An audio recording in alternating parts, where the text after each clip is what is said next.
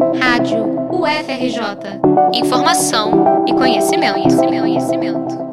Hoje, às seis da tarde, o Salão Pedro Calmon, do campus Praia Vermelha, recebe o evento Primavera da Democracia, uma promoção da Associação dos Docentes da UFRJ, a ADO FERJ.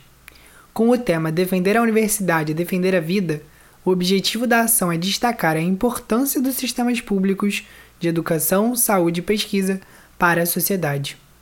Estarão presentes no evento representantes da Sociedade Brasileira para o Progresso da Ciência, da Associação Nacional de Pós-Graduandos, do ANDES, que é o Sindicato Nacional dos Docentes, da Ordem de Advogados do Brasil, da União Nacional dos Estudantes, do Sindicato de Médicos, da Associação Brasileira de Imprensa e de outras entidades. Um dos organizadores, o professor da Faculdade de Medicina da UFRJ, Tomás Pinheiro da Costa, destaca a necessidade de garantir recursos para manter as unidades públicas de saúde. O complexo hospitalar da UFRJ, por exemplo, é composto por nove unidades de saúde que atendem a toda a população da região metropolitana do Rio e também são espaços de ensino e pesquisa.